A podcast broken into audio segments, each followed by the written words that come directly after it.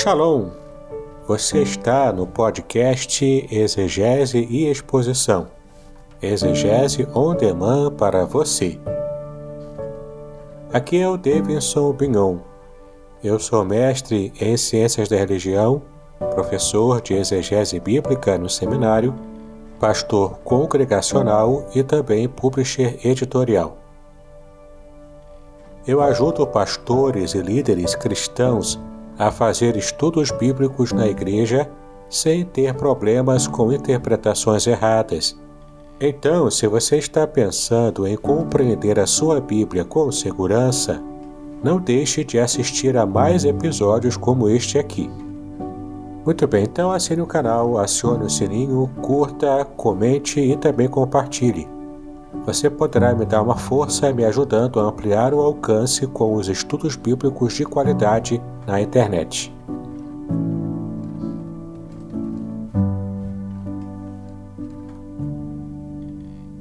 Queridos, então nós estamos aí nessa manhã, na manhã, não é amanhã com Deus, não é verdade? Não é amanhã com Deus, mas é amanhã em que nós separamos para meditar um pouco mais e aprender sobre casamento e família sobre a cultura cristã. E eu quero desde já chamar o pastor Davidson. Ó, oh, pastor Davidson.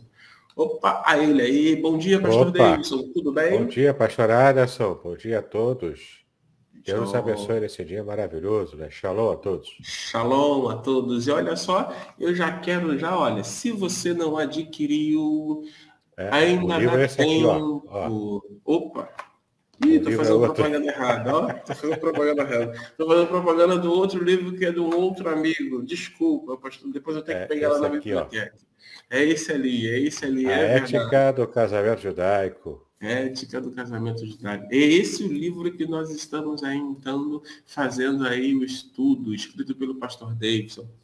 E também ele tem um outro, ah, isso aqui não vou errar não, ele tem um outro livro ah, aqui, ó, Salmo aqui, 23, ó, ó. já esteve conosco fazendo a exposição desse livro. Eu quero então te incentivar, eu quero então é, te estimular a adquirir o hábito da leitura. É, o hábito da leitura é muito importante. E aí nós temos a indicação de livros evangélicos e também de livros que não são evangélicos. Faz bem, a tua mente viaja, é, é, sabe, pastor Davidson, para mim faz muito sentido, por exemplo, quando eu leio a história do apóstolo Paulo, mesmo preso, ele não se sentia preso. Por quê? Porque ele estava exercitando ali a sua mente através de pensar, de refletir, escrevendo, né? Então acho que isso não limitou sobre o poder de Deus, sobre o que Deus é capaz de fazer. Queridos, sem mais demora, bom dia, Davidson, que está aí conosco. Eu quero passar logo a palavra de imediato para o pastor Davidson, porque hoje os assuntos são assuntos assim sensacionais. Pastor Davidson, fique à vontade, esteja à vontade, a sala virtual é sua. Amém, pastorada, sou muito obrigado pela confiança. Já, já estou aqui solicitando né, para a gente poder começar o nosso estudo, é, transmitindo aqui né, o, a, o nosso material. Muito bem, você já vê aí na tela o nosso livro a ética do casamento judaico, estamos trabalhando então assuntos interessantes, importantes. Então, vamos começar com a poligamia, que para nossa cultura é, a gente apenas entende quando lê a Bíblia e sabe que essa prática existe, né? Mas para nossa cultura ela não é muito é, é muito presente, né? A poligamia, graças a Deus. Mas embora em algumas sociedades, né, mesmo aqui no Brasil, a gente acaba vendo algo parecido com isso. Mas então, o que é a poligamia, né? Vem de duas palavras gregas. Polis, que é de quatro para cima, né?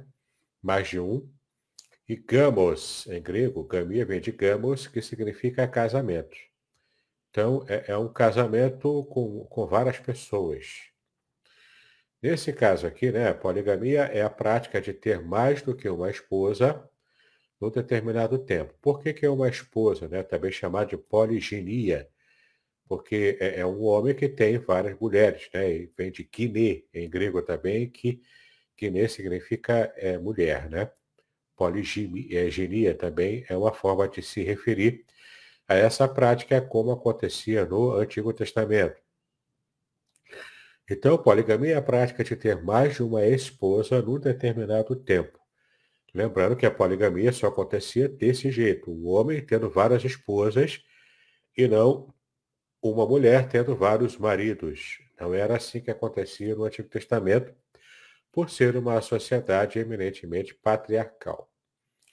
Bom, isso ocorre quando as mulheres ocupam uma posição baixa na sociedade humana. Com Lameque se inicia, portanto, a poligamia, que era tolerada na Bíblia. Era uma prática pagã, na verdade, que acabou sendo utilizada também pelo povo de Deus. E temos aqui algumas passagens que falam sobre Lameque. Vamos ver aqui, ó, Gênesis 21, versículo 1. E o Senhor visitou a Sara, como tinha dito, e fez o Senhor a Sara como tinha prometido. É, isso aqui não. É, enfim, está citado aqui, né? Mas não fala de Lameque. Vamos ver aqui, ó. Deuteronômio 21, de 10 a 17. Quando saíres a peleja contra os teus inimigos, e o Senhor teu, teu Deus os entregar nas tuas mãos, e tu deves lavar, é, e tu deles lavares prisioneiros, levares prisioneiros, tu entre os presos vires uma mulher formosa à vista, e a cobiçares e a tomares por mulher, então a trarás para a tua casa e ela é, rapará a cabeça e cortará as suas unhas. Isso aqui para demonstrar que ela era uma prisioneira, não é? Portanto, alguém de outra nação. E desperá o vestido do seu cativeiro, ou seja, tirará a roupa né, do cativeiro e se assentará na tua casa e chorará a seu pai, a sua mãe, um mês inteiro. Ou seja, vai deixar que essa mulher é, guarde luto pela, pelo, pelo seu país pela, e pela sua família também. E depois chegarás a ela e tu serás seu marido e ela tua mulher. Ou seja, por que é, tirar a roupa do cativeiro? Para poder mostrar que ela está sendo é, é, retirada daquela situação de escrava para ser uma, mulher mesmo, né? para ser uma esposa desse Jalita que acabou conquistando é, essa mulher de uma outra nação. E será que se te não contentares dela, a deixará ir à sua vontade, mas de modo algum a venderás por dinheiro, porque ela já não é mais escrava. E nem a tratarás, e nem a tratarás como escrava, pois a, teu, a tens humilhado. No caso aqui, se deu carta de divórcio, se deu, se deu também repúdio né, para essa mulher que por algum motivo desagradou, embora tenha, tenha tido agrado antes. Quando o homem tiver duas mulheres, aqui é a questão da de estar tá reconhecendo a poligamia, né? Mas não, entenda que não era aqui, ó, daqui já dá para perceber, não era uma prática recomendada, mas tinha que regulamentar, já que existia a prática. Então, quando o homem tiver duas mulheres, uma a quem ama e outra a quem despreza, e a amada e a desprezada lhe derem filhos, e o filho primogênito for da desprezada, será que no dia em que fizer herdar a seus filhos ao, é, o que tiver, não poderá dar a primogenitura ao filho da amada, preferindo-o ao filho da desprezada, que é o primogênito. Aqui era para a questão do direito da primogenitura, né? que era para levar a sério, ainda que fosse desprezada a mulher, se o primeiro, se o, filho primogênito é dela, tem que dar para ele o direito à primogenitura. Naquela época era algo sério, porque o primogênito levava praticamente metade de todo tudo que pertence ao pai e os outros dividirem a outra metade. Né? Mas ao filho da desprezada reconhecerá por primogênito, dando-lhe dobrada a porção de tudo, quando tiver, porque aquele é o princípio da sua força, o direito da primogenitura é dele é porque era um sistema patriarcal, né? Por isso que tinha esse direito à primogenitura. Capítulo 24, Deuteronômio, de 1 a 3, né? Quando o homem tomar uma mulher e se casar com ela, então será que, se não achar graça em seus olhos por nela encontrar coisa decente, falhar uma carta de repúdio e lhe dará na sua mão e a despedirá da sua casa. Se ela, pois, saindo da sua casa, for e se casar com outro homem, este também a desprezar, ele fizer carta de repúdio também, a segunda carta de repúdio que ela leva, ele der na sua mão e a despedir da sua casa, ou se este último homem que a tomou para si por mulher vier a morrer, não é? então está regulamentando aqui o que era para acontecer com essa mulher. Né? Então, entenda aqui, né? A, a poligamia era tolerada, porém, não não era é, realmente é, é, incentivada porque estava muito longe do ideal do casamento monogâmico das origens, né, de Gênesis 2,14. A gente pode ver aqui, ó. E o nome do terceiro rio, pois é, é, é não sei por que você tem aqui, mas enfim, né? O ideal monogâmico das origens, né, que estaria em Gênesis 2, mas não esse versículo aqui, porque foi citado errado. Bom, segundo a instituição divina, o casamento lícito consiste em um homem e uma mulher. Gênesis 18, 24. Provavelmente seja esse versículo aqui, não o 14. Né? E disse o Senhor Deus, na boca ou esteja só, falei uma estatura idônea para ele, portanto deixará o homem o pai, o pai e sua mãe, e apegar-se à sua mulher, e serão ambos uma carne. De fato, ali é, é, é Gênesis 2, 24, não 14. Bom, embora a Bíblia não condene diretamente os casamentos plurais que ocorriam no Antigo Testamento, descreve francamente os maus efeitos da poligamia ou da poliginia, né? como eu disse, que é, é até mais preciso esse termo, porque o, a, casamento polígamo né, era, envolvia apenas as mulheres. O homem só com várias mulheres. Né? Como no caso das famílias de Jacó, Davi e especialmente de Salomão, que, é que foi o maior, o maior exemplo, né, o ápice da poligamia, claro, por motivos políticos também. Né? Vamos dar uma olhadinha lá. Primeiro Reis 11, de 1 a 12. E o rei Salomão amou muitas mulheres estrangeiras, além da filha de Faraó, Moabitas, Amonitas, Edomitas, Sidônias e Etéias. Veja né, que cada povo desse aqui é citado no plural ou seja, mais de uma mulher de cada povo desse. Das nações de que o Senhor tinha falado aos filhos de Israel, não chegareis a elas, e elas não chegarão a vós. De outra maneira, seguramente perverterão o vosso coração para seguir os seus deuses. A esta se uniu Salomão com amor, e tinha setecentas mulheres princesas e trezentas concubinas. E nós já vimos aqui na aula anterior que concubinas era como se fosse uma esposa de segunda classe, mas ainda assim uma esposa. E suas mulheres lhe perverteram o coração, né? Tanta, tantas mulheres aqui na poligamia, o seu coração foi pervertido. Porque sucedeu que no tempo da velhice de Salomão, suas mulheres lhe perverteram o coração para seguir outros deuses.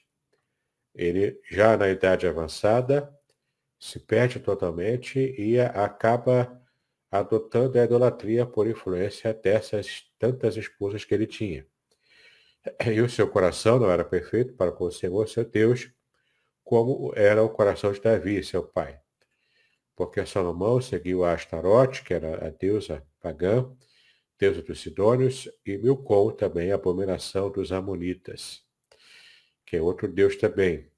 Assim fez Salomão, que parecia mal aos olhos do Senhor, e não perseverou em seguir ao Senhor como Davi, seu pai. Então edificou Salomão alto a Quemós, aqui a idolatria também, né? Alto aqui, era uma referência idolátrica.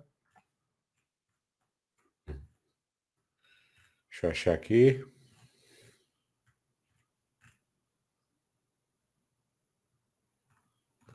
Acabei passando, né? Deixa eu ver onde que eu parei aqui.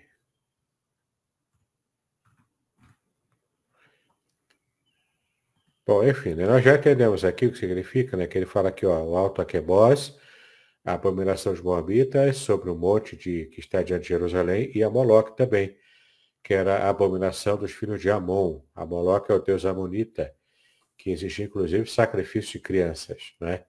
É terrível o culto a Moloque.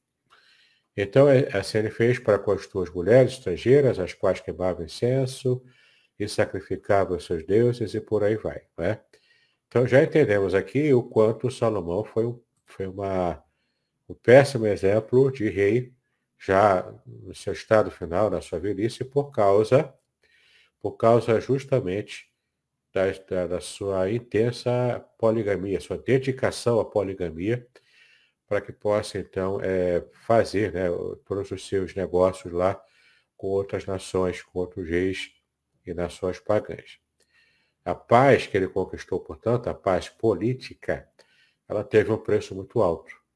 E, e Salomão é, se perde, portanto, da, da sua revelação original que o próprio Deus havia dado a ele, com a bênção original. Né? Bom, o casamento de Abraão com Agar, serva de sua esposa, mediante o pedido especial de Sara, provavelmente não deva ser considerado polígamo, mas motivado pelo desejo de obter o herdeiro prometido segundo o costume da região. Então, não era propriamente um casamento, mas acabou envolvendo né, questões familiares ali. Então, não se pode considerar essa situação aqui como polígama. Ou, ou, no máximo, talvez, você pensar nessa situação como se a H fosse uma espécie de concubina dele, né? que é uma esposa de segunda classe. Por isso é, houve tanto problema e depois é, Abraão teve que despedir tanto Agar quanto Ismael e o resto nós já conhecemos toda a história. Né? O seu erro consistia na falta de confiança firme na promessa divina. As escrituras, portanto, relatam relata os males que resultaram também dessa união aqui, que envolvendo né, todas as implicações de mau relacionamento entre Agar e Sara, devido ao fato de Sara ser estéreo, né, que para a época era realmente uma situação bastante complicada para a mulher que era estéreo. Bom, depois de falarmos sobre a poligamia, né, que a gente falou aqui a parte mais importante desse assunto, para que a gente entenda e fique muito claro, a Bíblia relata, era tolerado socialmente, mas a Bíblia, em momento algum, é, dá, é, dá ênfase ou, ou dá algum respaldo para a poligamia. Tá? Então, hoje em dia, então, que não existe socialmente a prática da poligamia, aqui no Brasil, né, principalmente, então a gente não tem nenhum tipo de respaldo, e nem mesmo para citar um versículo qualquer, para poder comprovar, olha aqui, a Bíblia permite a poligamia. Ela permitia naquela cultura, não permite mais, tá? Então, o casamento é ter que ser monogâmico mesmo em nossa sociedade. Vamos falar agora do adultério, né? Que era algo também muito importante. Era um problema muito importante, era um pecado muito importante, né? Em toda relação sexual extraconjugal do homem ou da mulher casados, acontecia, portanto, essa condição aqui de adultério, né? que é realmente é, é consumado pela relação sexual com alguém que não seja o seu cônjuge. Bom, no Antigo Testamento, a mulher é considerada a propriedade do marido e a virgem, antes do noivado, propriedade do pai. Tá? Claro que propriedade aqui é modo de falar, como realmente se entendia antigamente. Né? Mas claro que se considerava as mulheres é, pessoas, é lógico. Não eram objetos, né? Mas é como se fossem pessoas também do ponto de vista cultural, não do ponto de vista de Deus ou do ponto de vista bíblico, né? Já que vimos lá que lá em Gênesis capítulo 2, quando Deus cria Eva, ele cria Eva que é alguém que é idôneo, que é plenamente equiparado a Adão. Portanto, um ser humano completo, naturalmente. Né? Mas devido às questões é, culturais da época, e a Bíblia apenas relata essas condições culturais, não dando aval naturalmente a isso, né? Mas ela relata essa condição patriarcal, cultural da época, e que colocava a mulher mesmo como é, a propriedade do seu marido. Tanto que ela chamava o marido de meu senhor, né? de Adonai, meu senhor em hebraico. Por isso, o adultério da mulher e a defloração de uma virgem são um crime contra a lei, contra o direito da propriedade. Porque você estaria maculando a propriedade de uma outra pessoa. Era essa a ideia, tá bom? Punível com a morte, inclusive. Né? olha só, como se levava a sério. Né? Vamos dar uma olhadinha aqui em Deuteronômio 22. Quando o homem for achado deitado com a mulher que tenha marido, então ambos morrerão. O homem que estetou com a mulher e a mulher também assim tirarás o mal de Israel. Veja bem, tem que matar é, com apedrejamento os dois, não apenas a mulher. Né? Como a gente já viu aqui, a lei prescrevia isso. Daí você tira naquela situação de Jesus com a mulher adúltera, ninguém adultera sozinho, né? Cadê o homem que não foi levado também para ser apedrejado? Tinha que ser levado, e não apenas a mulher. Quando houver moça virgem, desposada, o homem achar na cidade, deitar com ela, então trareis ambos à porta daquela cidade, os apedrejareis até que morram. Sempre os dois, tá vendo? A moça, por quanto não gritou na cidade, e o, e o homem, por quanto humilhou a mulher do seu próximo, assim tirarás o mal do meio de ti. E ela estava desposada nesse caso aqui. Nessa, nesse exemplo aqui, a mulher está desposada, ou seja, noiva. Não tinha ainda consumado o casamento, mas já se considerava é, no, é, esposa, né, praticamente, embora sendo noiva ainda, e, portanto, não se podia fazer nada disso. Se algum homem no campo achar uma moça desposada, ou me forçar a tentar com ela, então morrerá só o homem, porque se tentou com ela, no caso aqui forçando, né, um, um estupro.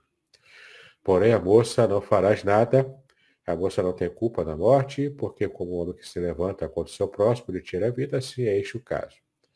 Pois achou no campo, a moça esposada gritou e não houve quem a livrasse. Quanto ao homem achar uma moça virgem que não for esposada, ou seja, não for noiva, e pegar nela, se deitar com ela e forem apanhados, então o homem que se deitou com ela dará ao pai da moça 50 ciclos de prata, e porquanto a humilhou, será por mulher, não poderá despedir em todos os seus dias. Né? Que é uma forma de preservar a mulher naquele tipo de sociedade mais patriarcal e um tanto quanto primitiva, né, do ponto de vista social. Bom, o povo eleito infiel a Deus, o povo eleito aqui em Israel, quando era infiel a Deus, é comparável à mulher adúltera, que é infiel naturalmente ao seu marido. Né? Então veja aqui como que Deus leva a sério tanto essa questão do casamento e a fidelidade, que ele inclusive coloca como um, uma imagem né, de pleno adultério espiritual entre a nação de Israel quando se desviava da adoração a Deus para adorar aos deuses dos outros povos. A palavra hebraica para adultério é naap. Naap, tá? Esta raiz representa relações sexuais com a esposa ou noiva de outro homem. Aparece 34 vezes na Bíblia. A importância dessa raiz se, é, se verifica por ela constituir um componente básico da lei social, e o seu uso teológico-religioso revela um elemento principal na religião de Israel. O sétimo mandamento requer pureza sexual. Isto contrasta com a infidelidade e promiscuidade sancionada e praticada pelos cultos oficiais dos outros povos. A religião de Yahweh representa o adultério como um crime odioso contra Deus. Né? Aqui em Jó 31, a gente pode dar uma olhadinha lá, é, é uma infâmia e é delito pertencente ao juiz. Né? O que, que é a infâmia? É o adultério, né? É uma infâmia para as pessoas envolvidas. Então, Jó 31.11, é onde o adultério é visto, entretanto, a palavra naap não é usado, tá? mas ali se refere no contexto ao adultério. É representado ainda como uma brecha no contrato de matrimônio ante o próprio Deus ou seja, uma desonra feita a Deus, colocando o homem acima de Deus. Um ato rebelde feito com eh, deliberação desnecessário, né? ou seja, um ato de rebeldia feito de propósito, né? é o que ele quer dizer, com um planejamento prévio.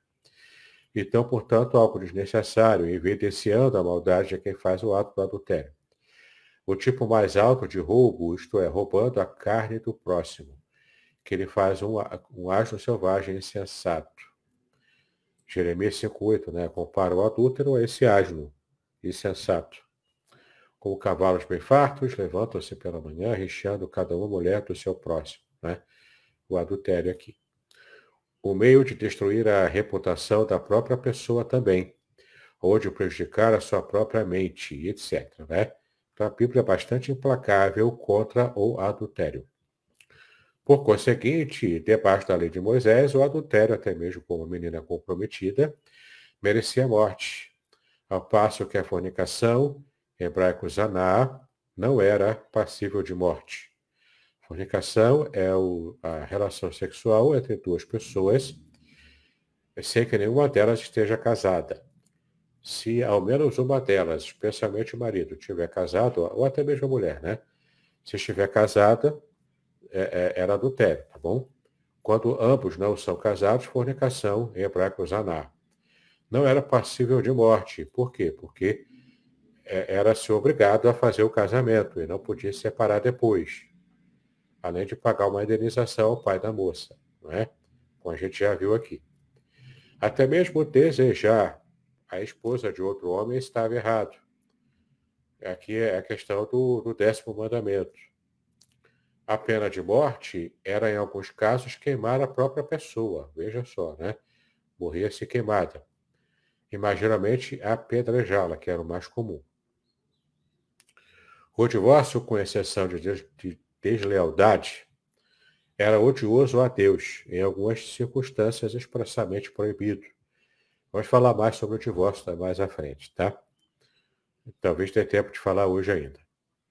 Então, o divórcio era normalmente odioso para Deus, a menos que houvesse o adultério. Então, o adultério de, eh, de uma das partes era um fator preponderante para justificar algo que já era normalmente odioso a Deus, que é o divórcio, tá? Então, olha que interessante, né? O ódio que de Deus pelo divórcio não era maior do que o ódio pelo adultério. Não é? Esse era um fator cultural muito importante na época, então. Em algumas circunstâncias, expressamente proibido, propriamente proibido, né, o divórcio. Porém, por causa da dureza do coração de Jael, isso foi atenuado em Deuteronômio 24.1. Houve uma atenuação. Não porque era o plano original, né, o divórcio, mas porque era necessário devido à dureza do coração. Então, quando o homem se to é, tomar uma mulher e se casar com ela, então será que, se não achar graça em seus olhos, por não encontrar coisa indecente, pode ser um detalhe, pode ser uma verruga, alguma coisa assim, né? Falhar uma carta de repúdio e lhe dará na sua mão e a despedirá da sua casa. Então, estava regulamentando uma prática indiscriminada que acontecia, que era o divórcio por qualquer motivo, né? Então, tinha que regulamentar para colocar freios a essa prática pagã e muito comum na época. Uma mulher suspeita de adultério tinha que enfrentar um julgamento. Isto é, tanto um ato de clemência, porque ela poderia ser vindicada de uma falsa acusação. No caso, tinha todo um processo em que ela poderia, então, é, é, se defender nesse caso. Né?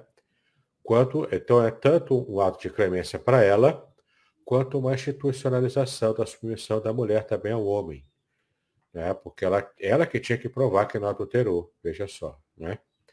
A falta de recato dessa mulher, portanto, a mulher muito, muito que fica batendo perna, que se veste muito e fica na rua, né? é a falta de recato, visto como um induzimento desnecessário ao adultério.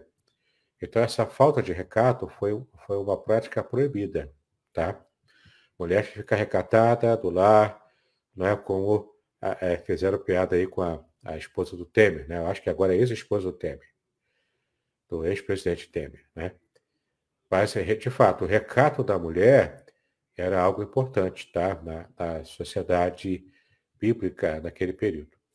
Os homens religiosos buscavam disciplinar os seus olhos, para não ficar olhando, né? E daí cobiçando a mulher do próximo.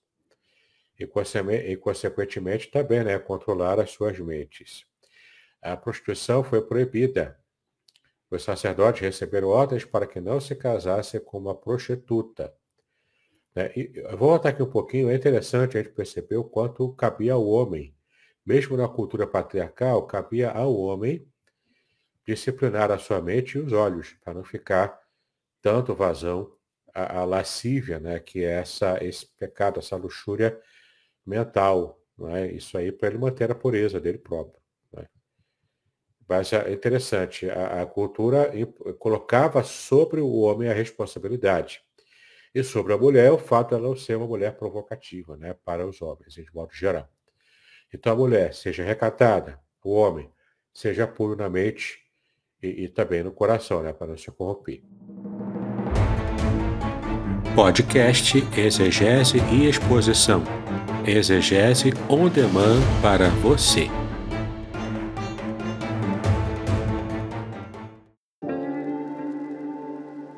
Shalom! Aqui é o Davidson Pignon.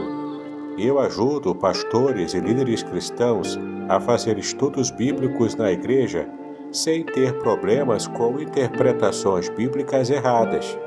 Então, se você está pensando em compreender a sua Bíblia com segurança, não deixe de assistir a mais conteúdos como este aqui neste canal.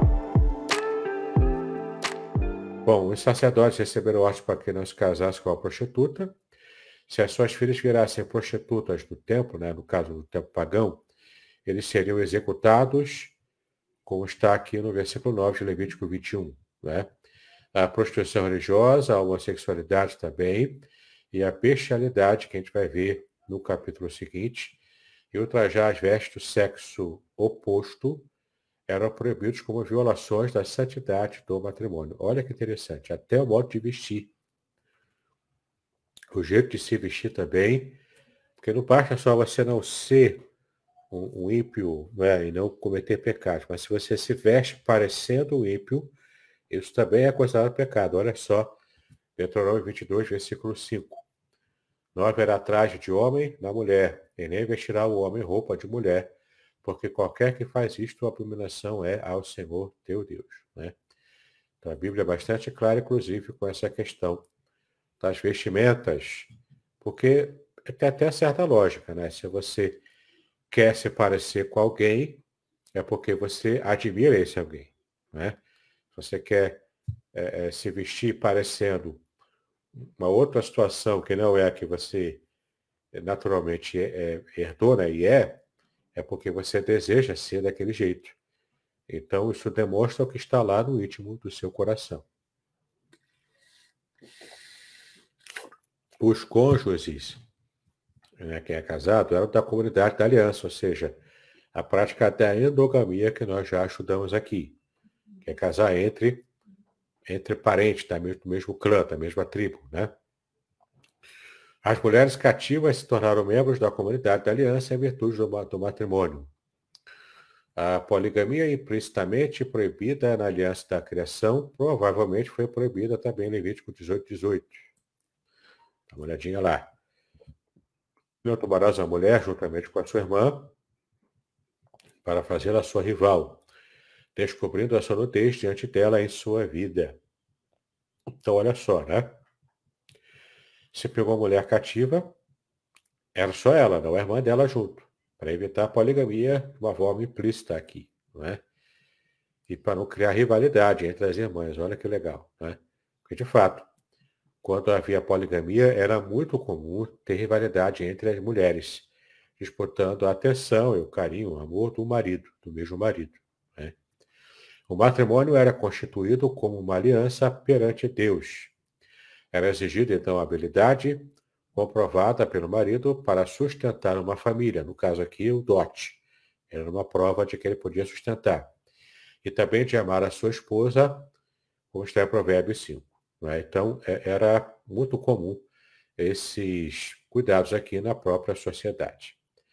O uso teológico da raiz na AP, que é adultério, né, acrescenta uma dimensão instrutiva à teologia da aliança. Estudos contemporâneos da aliança demonstram que as alianças bíblicas possuíam paralelos com antigos tratados de lei. A palavra questão não faz lembrar do, é, do fato de que Deus se relaciona com o seu povo, não apenas como rei soberano, mas também como marido. Né? Essa imagem aqui de, de Deus como marido e Israel como esposa. Este uso simbólico religioso de Naap, que é o adultério aqui né, nessa relação, é atestado em Levítico 20, versículo 10, também outras passagens aqui, onde está associado com a adoração de, é, Moloque e a profanação do nome de Deus, em Ezequiel também. É? Então, adultério espiritual é a idolatria. Né? Tem uma comparação aqui de idolatria com adultério. Os profetas aplicam esta figura descrevendo o pecado de Israel. Osés descreve uma conexão entre a infidelidade de Israel para Yahweh e a dissolução de todos os laços sociais e religiosos quando a união religiosa com Yahweh não é mantida como algo sagrado. Nenhum matrimônio humano poderá estar seguro. A sensualidade produz prostituição religiosa e a prostituição religiosa novamente produz prostituição física como você vê aqui em Osés. Por isso que Osés era um profeta sui generis. Ele teve que vivenciar na prática, por ordem de Deus, o casamento com uma mulher que era uma mulher adúltera, não é? Uma mulher promíscua, portanto. Pecado é a falta de conformidade ao ideal de afeto e lealdade no matrimônio. Israel é condenada é, por negar as, as reivindicações de Deus como Senhor no matrimônio. Eles serviram outros deuses praticando culto e prostituição espiritual. Jeremias, Ezequiel e Isaías, de forma limitada, também usaram esta figura para escrever o pecado do povo de Deus contra o próprio Deus. Né? Portanto, idolatria estava associada ao adultério espiritual. Tá? Outro tema também muito importante, muito recorrente, era o divórcio, e causa confusão até hoje né, na nossa sociedade. É a ruptura do laço matrimonial, Portanto, é uma ruptura, uma, é, um, é, um, é uma quebra, não é? É um esfacelamento de um laço que foi feito anteriormente, que era o laço do matrimônio. E era permitida pela Bíblia, pela Torá, pela lei. Né? Das tribos do Médio Oriente era usual a poligamia. É, mas o progresso da fé num Deus único orientará os costumes para a fidelidade a uma só mulher, como sinal da fidelidade a um só Deus também. Então, olha que interessante, né? O quanto a religiosidade de Israel, que é uma religiosidade no Deus único, estaria moldando, portanto, a sociedade que se perdeu, né? A sociedade pagã, e era o modo também de vida desses povos pagãos antigos, estaria moldando para Israel ser o um exemplo tanto de adoração ao único Deus, quanto também no casamento de mono, é, monogâmico que era o, o verdadeiro ideal é, de Deus quando criou o casamento. Né? A palavra hebraica para divórcio é keritut. Keritut, tá? São achados cognatos no verbo acadiano, karatu, cortar fora, e no adjetivo verbal também acadiano cartu, cortado em pedaços. Então veja só, né? A origem da palavra divórcio, keritut, em hebraico, significa cortar. É, é, é uma violência, é um corte. O corte, é, todo corte é uma violência. Né? E também em Tigre, né, que era um local da época, onde o equivalente verbal significa dar cabo de. Olha só, dar cabo de é matar. Não é apenas cortar é violentamente, mas é matar alguém. Né? O divórcio era, era dar cabo de, matar alguém, cortar, acabar com uma vida. Né? Essa era a ideia. Além do significado literal desta raiz, cortar fora, ou abater, no caso aqui de um lenhador também, né? Há o significado metafórico de desarraigar, desarraigar é tirar a raiz, arrancar fora a raiz. Eliminar, remover, excomungar ou destruir por um ato violento do homem ou da natureza. Às vezes é difícil, em um determinado contexto, saber se o personagem que foi cortado fora será morto ou se só será excomungado. Versículos como Gênesis 9 e 11, não será mais cortada ou destruída toda a carne por águas do dilúvio. Aqui é uma referência ao dilúvio, né? Mas o verbo é cortar, tá bom? Cortar aqui, ó, é, é a mesma palavra raiz para divórcio. Claramente refere-se à destruição, mas êxodo 12 refere-se, é, parece referir-se à, à exclusão da comunidade. Então, tanto uma exclusão social quanto a morte em si, não é? era, eram significados possíveis de entendimento com o uso desse verbo que era também usado para divórcio. Olha que curiosidade. Né? Uma passagem interessante que ilustra a dificuldade para decidir se a palavra uso é literal ou metafórica é números 11 e 33. É interessante, vamos dar uma olhadinha nela. Quando a carne estava entre os seus dentes, antes que fosse mastigada, se acendeu a ira do Senhor contra o povo e feriu o Senhor o povo com uma praga muito grande. É? Aqui se usa o verbo, é? e aqui é a carne sendo dilacerada no dente de alguém, uma carne sacrificada a ídolos. Né? São dilacerada pelos dentes. Né? Então, esse dilaceramento é o mesmo verbo para divórcio. Olha só. Né? Deus golpeou os israelitas com a pestilência antes da carne das codornizes ser mastigada. Ah, no caso aqui é a carne das codornizes, né? ser cortada fora.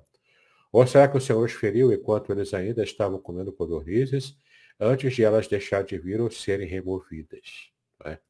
Então, é, é, uma curiosidade aqui, né? mas a, a ideia é que o verbo associado ao divórcio é destruição, é, é quebra, ruptura, corte, está associado à violência. Tá? O uso mais importante da raiz é cortar uma aliança, né? cortar um berit, que é uma aliança em hebraico. A palavra aqui está repleta de significado teológico. Uma aliança deve ser cortada, porque a matança de animais era uma parte do ritual da aliança.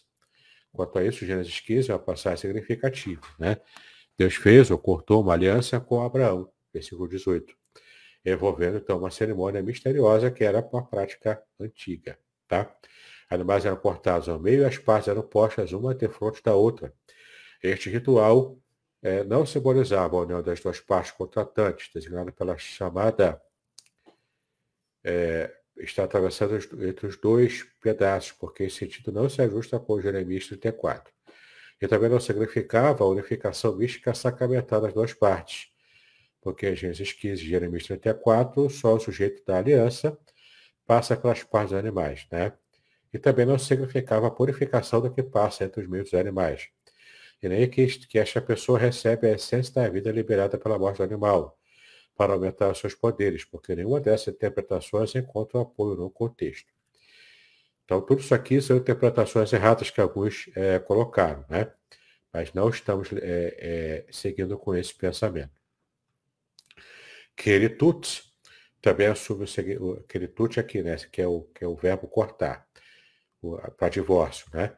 Também assume o seguinte significado, rompimento de relações, o divórcio propriamente. Parece bastante provável que esta palavra esteja relacionada com a raiz karat, hebraico. Né? A palavra é pregada apenas em umas poucas vezes no Antigo Testamento.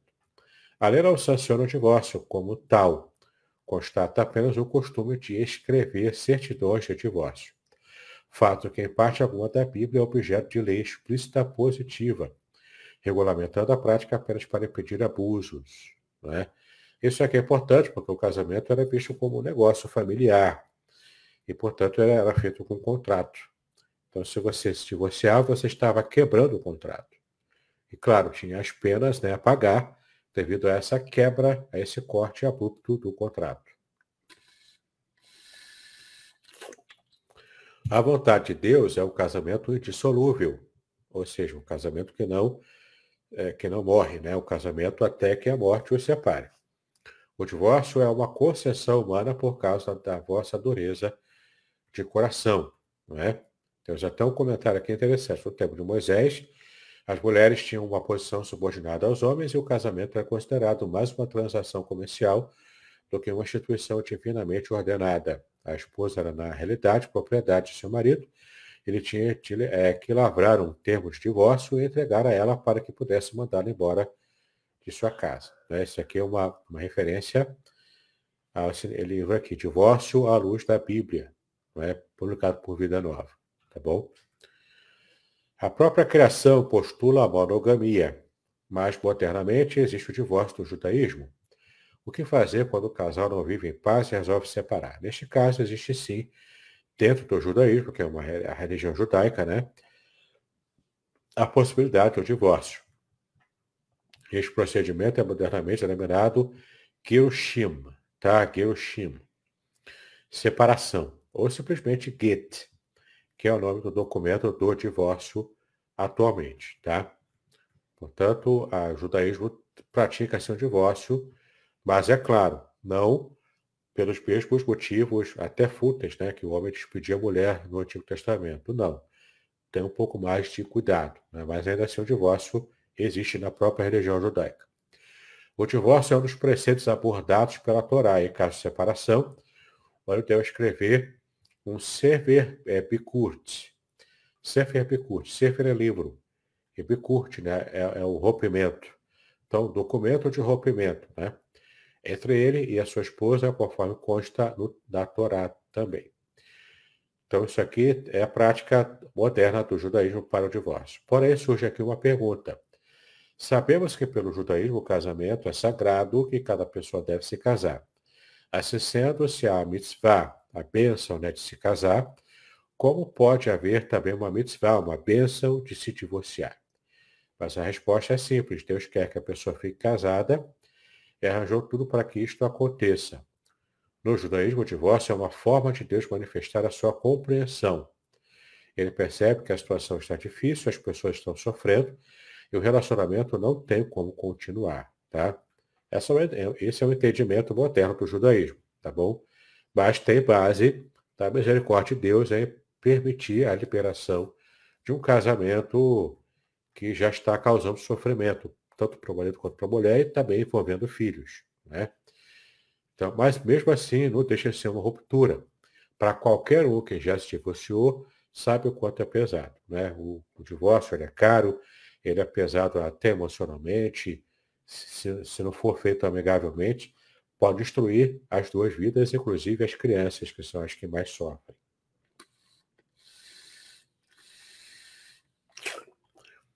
Então, a obrigação do rabino é se esforçar ao máximo para fazer a paz entre o casal. Quando ele chega ao rabino com a intenção de se separar, este vai tentar restabelecer a antiga harmonia, para fazer de tudo para poder salvar o casamento, assim como nós, pastores, fazemos também. Trabalhamos, lutamos para consertar o que está errado no casamento. Né? Se não conseguir, mesmo após várias tentativas, a solução para o caso poderá, poderá ser o divórcio. É uma possibilidade, tá? Não é logo a primeira solução mágica que as pessoas devem pensar, tá bom? Hoje em dia o negócio está tão banal que um jovem casal já se casa pensando, se não der certo, eu vou me separar. Não é assim, né? Isso é banalizar algo importante, como o casamento. Muitos anos atrás havia o Takinar, que era um decreto, nas comunidades judaicas alemãs de Speyer, Worms e Mainz. Quando algum morador queria separar-se da esposa, tinha que enviar um emissário para as outras duas cidades a fim de exibir os documentos e argumentos envolvidos na contenda. Este procedimento, obviamente, ocasionava muitos gastos, mas o motivo desta taquiná era exatamente dificultar o divórcio. Foi estabelecida para mostrar ao casal que não era assim tão fácil haver separação. Também para ganhar tempo, no, entre, no entretempo poderia acontecer de eles voltarem a conviver em paz e então não aconteceria o divórcio. Bom, realmente existem casos onde Beit, o Beit Din, né, que é o tribunal rabínico competente para realizar divórcios, poderá apressá-los, em casos claros de infidelidade, por exemplo, ou quando o marido quiser mudar de país ou tiver de ir para a guerra, para não deixar a sua esposa condenada ao casamento na situação de aguná, ou quando um dos dois não se comportar de acordo, faltando com o devido respeito um ao outro. Né? Então, havia alguns casos aqui em que o divórcio era até prescrito por rabinos, mas a ideia geral é lutar o tempo todo para salvar o casamento o divórcio ser a, a última solução quando não tiver mais é, como realmente conviverem juntos. Né? Quando envolve violência, especialmente do homem contra a mulher, né? tudo isso era considerado também. A halahá, que é a, a forma é, bastante, é a forma escrita né, da, da lei oral da tradição oral do judaísmo. Então, a Halahá menciona, por exemplo, o marido que expulsa repetidamente a esposa de casa e que está constantemente irado, descontrolado e assim por diante. Então, o divórcio, em caso assim, para proteger a mulher, era permitido também pela tradição judaica antiga. Tá bom? Então, terminamos aqui a nossa aula de hoje. Se Deus quiser, na próxima aula falaremos de um tema bastante difícil, polêmico também, que é a Torá e as perversões sexuais. Sim, a Bíblia fala sobre perversões. Eu não pretendo demorar muito nesse tema na próxima, nessa próxima aula, é, é, é, meio, é um tema meio indigesto, né? Falar sobre perversões sexuais às sete da manhã, não é? Mas vamos abordar sim de modo bem passando, tá bom? Quero então liberar aqui para o pastor Aderson agora é, tomar então as rédeas para a parte final. Joia. Alguns irmãos tiveram, outros saíram, até o, André ele justificou. Uma coisa que você comentou aí, querido, foi logo no início a respeito de, da poligamia, né? E aí eu não tinha esse conhecimento. Poligamia é somente no caso de, do homem com relação a várias mulheres. O inverso, não. É, era poliginia. Poliginia. A, a Dona Flor e seus maridos é só aqui no Brasil. Joia, entendi, entendi. E é interessante também, quando você passou para a questão do adultério, né? É até interessante porque, assim, algumas pessoas tentam justificar o injustificável. É, segundo o que você comentou, existem casos pontuais em que era permitido, sim, o divórcio. Mas não, não são todos os casos, não devem ser tratados, eu vou usar uma expressão até forte, de forma leviana, de forma descuidada, né? Aí você falou, é, me corrija se eu estiver equivocado, a respeito do sofrimento, que é, promo é, é, promovido a um dos cônjuges, né? Nesse caso aqui, geralmente é a mulher, né? Por ser a parte mais frágil, né? A violência, né? É, a questão também, eu não sabia, e você comentou a respeito de que aquele, o indivíduo que fica todo dia, tipo, vai embora, vai embora, você não presta, também nesse caso seria um dos motivos aí para a questão lá do, do rabino. É, sim, é, é, na, na sociedade judaica posterior, né? Uhum. Nos tempos bíblicos, a mulher tinha pouquíssimas chances de conseguir sucesso até ela pedir o divórcio. Não, não era assim que acontecia. Era o homem. Então, o que, que a mulher podia? Ela podia induzir o homem, se ela já não quisesse ficar casada, só que isso era muito incomum, porque para a mulher, a situação da mulher era muito frágil, socialmente falando, quando ela recebia o divórcio. Tá? Então, era muito difícil a mulher querer se divorciar. O que acontecia era o homem, que era o que ditava as regras lá, era que, ele que tinha as cartas na mão. Então, quando ele não estava interessado, ela fazia de tudo fazia das tripas coração para que ela não se separasse dele. E aguentava até situações complicadas para ela. Mas na, no judaísmo posterior, aí sim, começou a perceber que a mulher tinha mais direitos do que era previsto lá né, na, época, na época bíblica, que era uma época de, mais primitiva do ponto de vista social. E então, é, é buscou-se é, essa prática do divórcio com um pouco mais de naturalidade para preservar até mesmo a saúde e, a, e, a, e, as emoções da mulher, principalmente, que é o lado mais frágil mesmo, em geral. Né? Agora, não, continua não sendo, mesmo na prática judaica e, e nosso lado também cristão, o divórcio é a última solução, entre aspas. Né? Uhum. É a última medida para tentar remediar o que não se conseguiu remediar de outra forma. Né? Porque é, é um pouco até característica da nossa sociedade. A, nossa, a geração atual ela não está acostumada a consertar o que está quebrado. Uhum. É a mentalidade. Quebrou com um objeto, joga fora e compra outro. É muito, tudo muito descartável. Uhum. E acaba levando esse modo de pensar para os relacionamentos, para o casamento principalmente. Ele acha que o casamento é descartável facilmente, como é qualquer coisa que quebrou. E a gente precisa resgatar esse valor do conserto. Quebrou, não vai jogar fora, vai consertar. Não é? Nem tudo é descartável, como às vezes essa sociedade muitas vezes mostra que é o seu entendimento. Entendi. Bacana, bacana. Muito boa essa, essas suas colocações, né? E aí já dá, é, é, como é que eu vou dizer, já dá um direcionamento aí até por parte de alguma pessoa que esteja vivenciando alguma coisa nesse sentido, dela entender, né, o que Deus requer, o que Deus idealizou, acho que a expressão correta é essa, o que Deus idealizou a respeito do relacionamento conjugal, é. né? O mais importante para nós hoje é pegar o princípio geral do que está envolvido no, no ensino bíblico, né?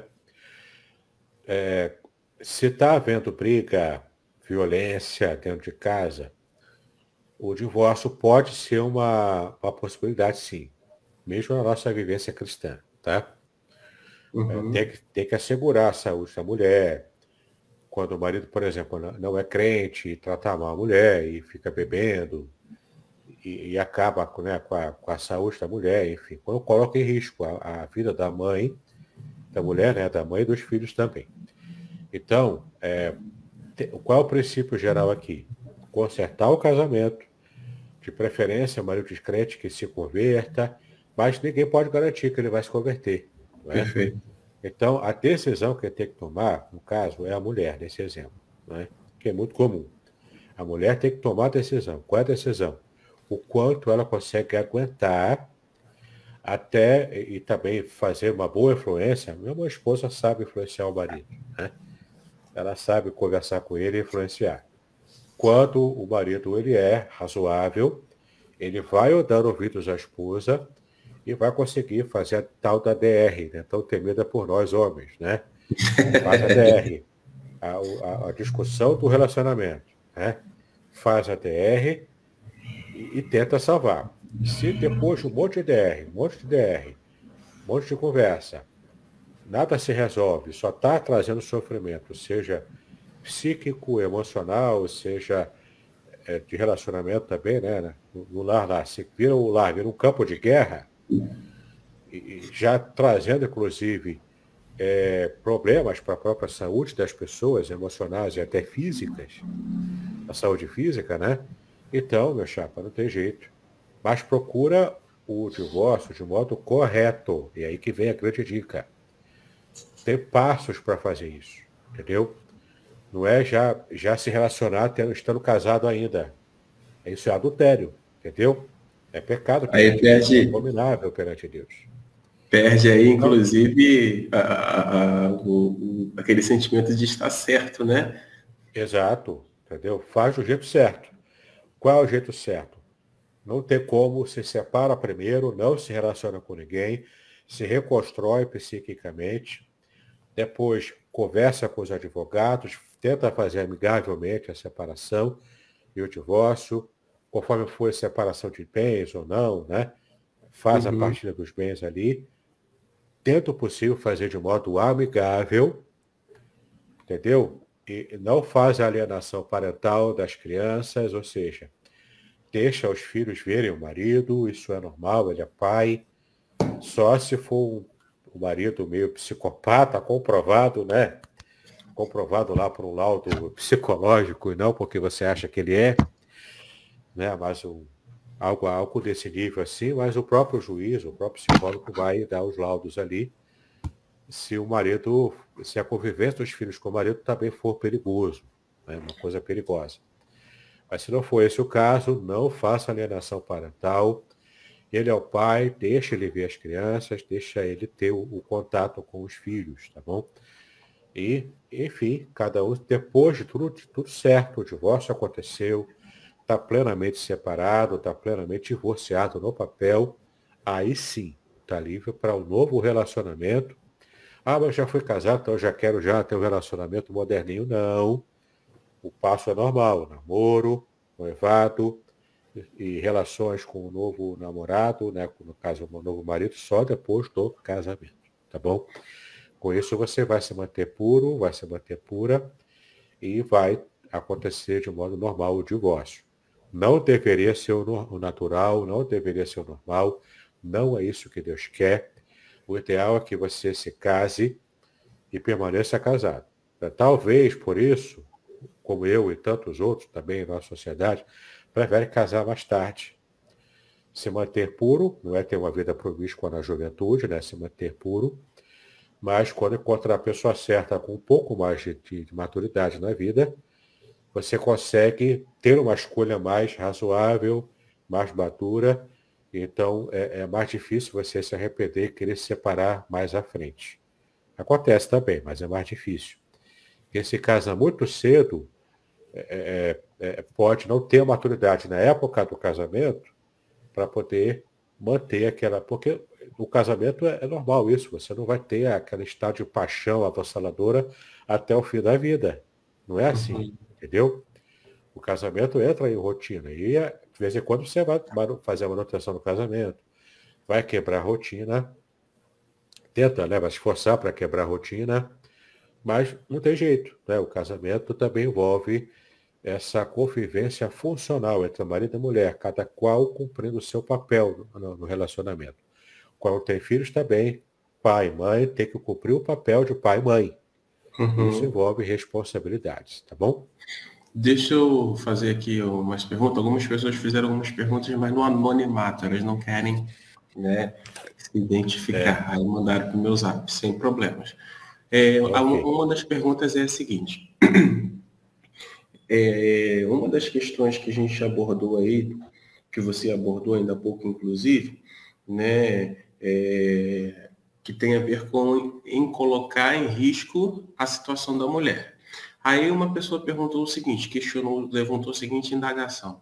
E naqueles casos em que as brigas passam de brigas simples e começam a se a trocar ofensas, ofensas assim abusivas, né? Esse também seria um dos casos. Assédio moral, né?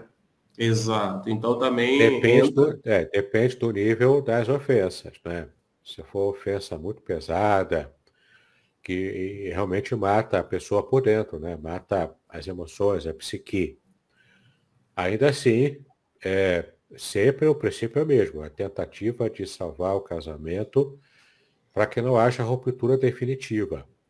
Só se pensa no divórcio, que a ruptura definitiva é uma ruptura violenta, a gente viu aqui que o significado em hebraico do divórcio é a corte, é o corte violento. Né? Então, é, só realmente se não tiver como você suportar, entendeu? Uhum. Se já se tornou uma coisa insuportável.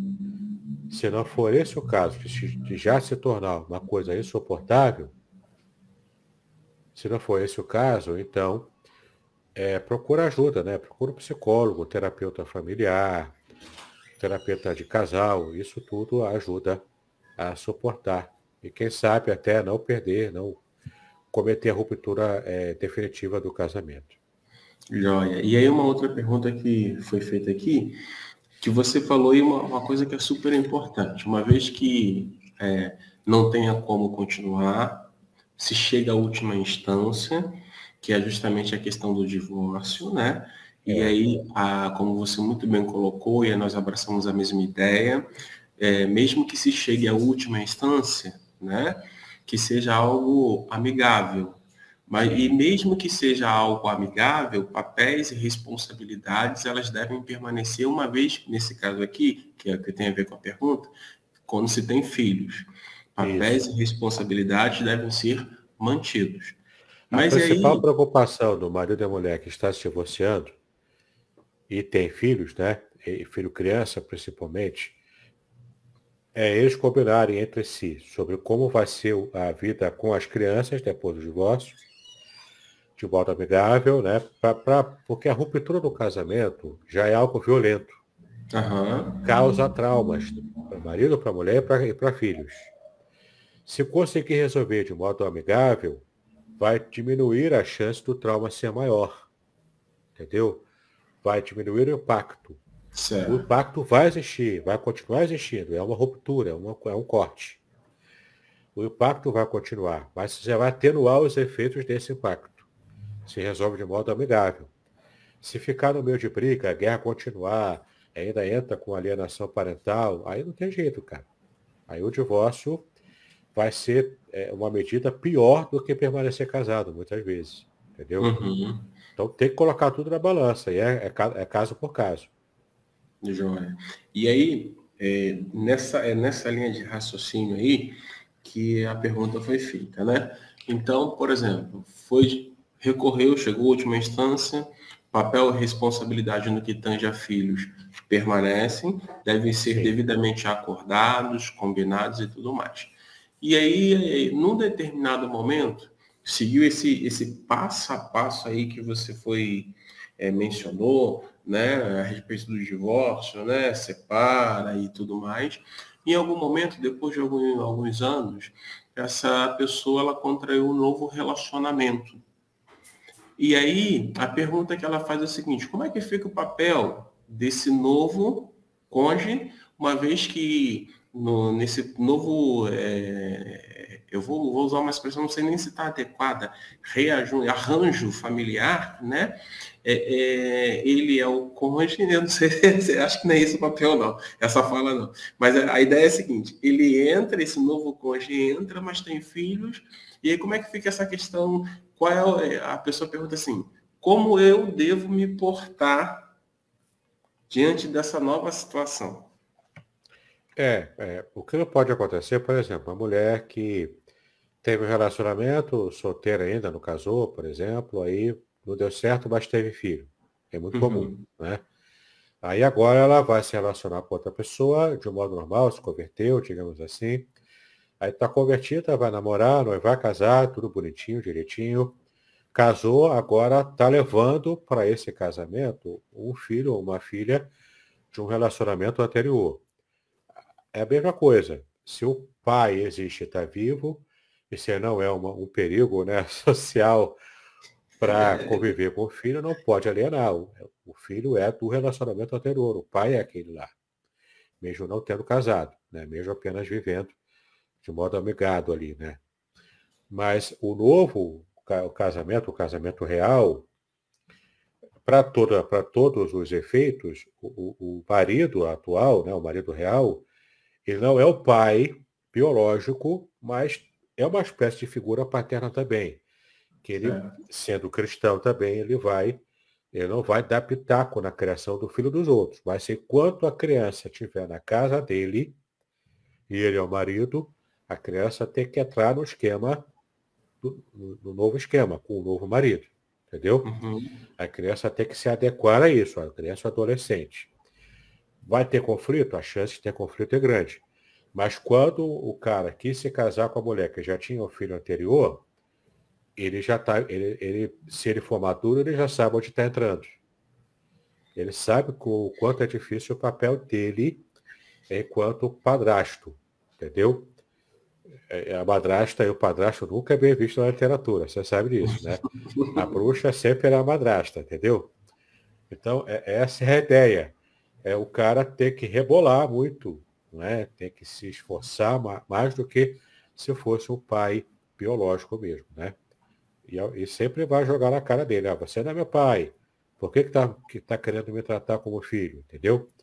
Mas se ele soubesse, tiver muito amor envolvido, inclusive se a mãe for sábia, ela sabe fazer a ponte e tudo corre bem, em nome de Jesus, né?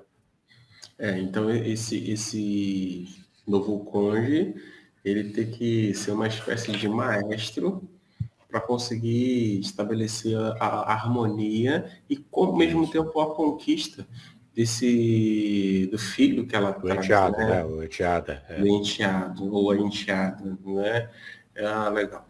Por que, porque surgiu essa pergunta, né? É, no particular, né? E aí eu, bom, se a pergunta não sou eu, eu vou passar para o meu amigo Davidson para ele okay. poder responder. Queridos, não tendo mais perguntas aqui, também não tem no chat, até coloquei duas, duas considerações aí, caso alguém tenha perguntas para fazer, fique à vontade para fazê-lo. Quero desde já dar bom dia aos irmãos que se achegaram depois, que Deus continue abençoando a sua vida.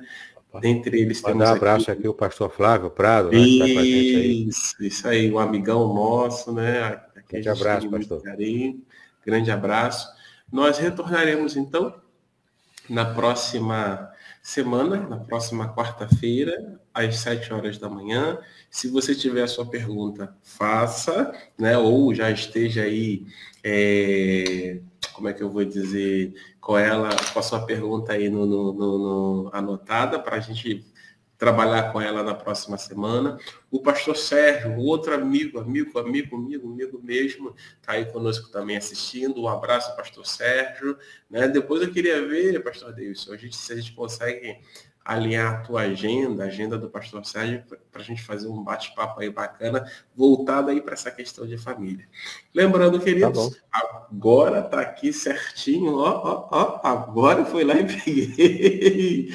É, o livro Casamento, a ética do casamento judaico, tá bom? Da onde a gente está tirando aí essas informações. Esse livro foi escrito pelo próprio pastor Davidson, não, ok? Indico, sugiro, né? E se você perdeu alguma coisa, você tem duas maneiras, três maneiras, melhor dizendo, de recuperar. A primeira delas é adquirindo o livro. A segunda delas, visitando o nosso canal. Se você quiser uma, uma visão mais profunda, visite o canal lá do, do Pastor Davidson. Melhor, deixa eu corrigir minha falha. A segunda delas visitando a nossa página e a terceira dela visitando o canal do Pastor Davidson. É só colocar lá Davidson Bignon, né? Ou Pastor Davidson. Pode colocar também as regés à exposição, mas pelo meu nome é mais fácil. Meu nome está aqui, ó. Tá aqui. Isso aí. Só, só colocar aqui lá. e colocar lá no YouTube. Isso aí. E também temos aqui, ó, o outro livro que ele escreveu, muito bom, muito bom também, excelente, uma visão bem profunda né, é, com relação ao Salmo 23. Esse livro aqui são revelações originais do Salmo 23, onde ele está trabalhando justamente no contexto hebraico. E aí ele traz a cultura, ele traz uma série de informações, o que eu chamo de pepita de ouro. Ok? Queridos, nós vamos encerrar. Agradeço aí o carinho de cada um de vocês, né? Só colocar é, piada do pastor Flávio. Uma piada do pastor Flávio. É, heréticos, aí acho, me acha internet. Você não vai achar, rapaz. Assim não acha, não. Não acha, não, né? ok, ok. Queridos, queremos então agradecer a vocês. Na próxima quarta-feira, a partir das 7 horas da manhã. Estaremos mais uma vez fazendo o nosso estudo. E amanhã e sexta-feira nós temos aí a nossa manhã com Deus e eu quero convidá-los. E aí eu quero já fazer um convite ao vivo ao pastor Flávio. Pastor Flávio, o senhor está sumido. O senhor não tem mais vindo aí na nossa sala virtual aí para poder trazer uma devocional. Fica aqui o convite tá bom? Para que você apareça. E o pastor é, é, Sérgio também, mas ele está aí pegado aí com algumas coisas, então estamos aguardando ansiosamente o retorno dele. Ok? Tenham todos um bom dia. Eu quero conversar, convidar então o pastor Davidson que faça a gentileza de orar por cada um de nós, é, pedindo ao Senhor as suas bênçãos e a sua sabedoria a nós para lidar com os desafios deste dia. Amém. Vamos orar então. Nós te exaltamos pelo privilégio que tivemos em estudar a tua palavra, temas tão espinhosos, ó Pai, que, afet, que afetam inclusive a vida pessoal de muitos. Pedimos a tua graça e a tua misericórdia para aqueles que estejam enfrentando o processo, ó Pai, de divórcio, ou que já enfrentaram, mas ainda lutam com as consequências desses processos. Pedimos a tua graça, a tua misericórdia, a sabedoria que vem do alto, paciência, ó Pai, e também é, é, essa força para poder é, se reinventar e, se, e, reconstruir a sua própria vida. Amém. Pedimos a tua graça sobre ele, sobre cada um de nós também, nós que ainda estamos, por sua graça, casados, que possamos nos manter fiéis, para que não haja nenhum tipo de atropelo no nosso, no nosso relacionamento familiar. Amém. Pedimos a tua bênção, a tua graça, em nome de Jesus, é como nós oramos, agora e para sempre. Amém e amém. Amém. Então, até quarta-feira, com relação ao nosso estudo específico, casamento e família, sobre segundo aí eh, a perspectiva bíblica, e amanhã e sexta-feira estaremos tratando aí da manhã com Deus. Shalom a todos. Pastor Davidson, mais uma vez, o meu agradecimento, o meu carinho, a forma que eu tenho encontrado de poder agradecer, está sempre orando por sua vida, Amém. por sua esposa Márcia, por aquilo que Obrigado. Deus tem colocado é, sobre sua responsabilidade. Ok? Eu é que agradeço a todos pela atenção, pelo carinho, pastoraço em família, a igreja de Aracruz e shalom a todos. Até semana que vem, se Deus permitir. Shalom.